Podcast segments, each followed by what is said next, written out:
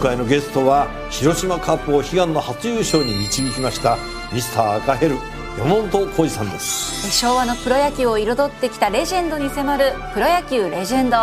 火曜夜10時。今週は東京都医師会会長尾崎春夫さんをお迎えして医療の視点からコロナ禍における1年の心構えを伺っております2021年、まあ今年の大きなイベントとして思い浮かぶのがやっぱり東京2020オリンピック・パラリンピックということになるんですが、もうこれ状況がどうですか？全く違くなってしまいましたね。準備してる時とは。そうですね。特にあの10月頃に考えた時もですね、はい、まあ、このままじゃかなり厳しいんではないかと僕は思ってましたけども、はい、さらに今現状がですね、えー、ガラッと変わってきましたのでそれも日本だけがガラッと変わってきたというよりは、はい、これはもうウイルスの変異もあったりして、ヨーロッパでもですねアメリカでもまた本当にガラッと変わって、はい、また感染者はどんどん激増している状態なんですね。ですから、まあ、ワクチンができたとは言っても、はい、なかなかそういう意味でねえー、オリンピックがの予定されている7月8月までにこれがですね、静まっていくのかっていう。のは甚だ不透明な状況に今なってるわけです。そして私はもちろんですね、はい、アスリートの方とか皆さん本当にここまでオリンピックをね目標にしてやってきた方たくさんいますよ。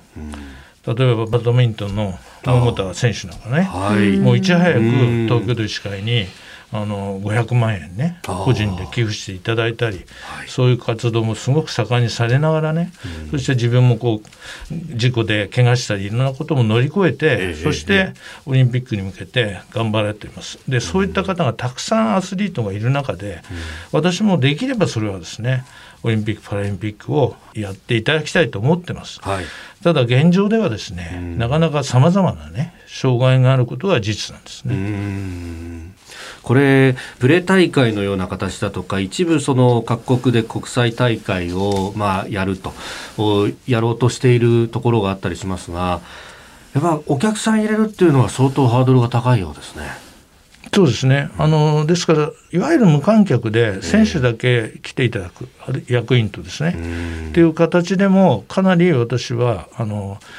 超えるべきハードルが高いんじゃないかと思ってますのでそこに今度は観客の方を入れるとなると、はい、やはりかなり難しいです。そして実際にはですね入国して、はい、それで競技を見てですねで帰られるなんて人はもうそこの、えー、滞在時間が極めて短い5日間とかですね。な短い方も出てくると思うんですよ。はい、そうするとその方をじゃあどうやってあの PCR をやってですね。そして日本の中ではどうするのかとか。そういうことも非常にあの難しい問題ですよね。ですからそういうものも全部クリアする。それで各国の今の感染状況を考えると観客の方をどうやって制御するかっていうのは非常に難しいです。で視点がですね、はい、観客を入れるということからから今始まっているような議論が多いんです。でも観客の方にはそんなチェックは無理だから、14日間は免除しようなんて話もあるわけですね。はい、でもそうじゃなくていかに感染を抑えてオリンピック・パラリンピックをやるかという視点からあの始まっていかないとですね最初に観客を入れたいからあのどんどんなんか条件を緩めていくっていうのが今の日本の発想なんですよ。はい、でそれでやるとですね最終的にはオリンピックをやったばっかりにまた日本でどんどん感染が広がってそれを外国の方にも移してそしてその方が、えー、感染を終えて帰っていったら本国でまた広がるみたいなことになったらどうするんですかって話ですから。やはりまず感染をですねしっかり抑えながら開催するのはどういう形がいいのかということそこが僕は本来だと思いますのでそこをしっかり踏まえながらですねやはり国とか、えー、組織委員会そして都の方には、はい、あの考えていただきたいということですよ。何かありきで考えちゃいけないわけですね、これはね。最初からこういう規模でやりたいじゃなくて、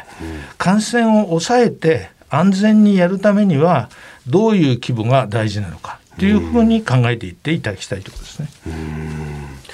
えー、今週は東京都医師会会長尾崎春夫さんにコロナ禍における1年の心構えについて伺っております。明日もよろしくお願いします。よろしくお願いします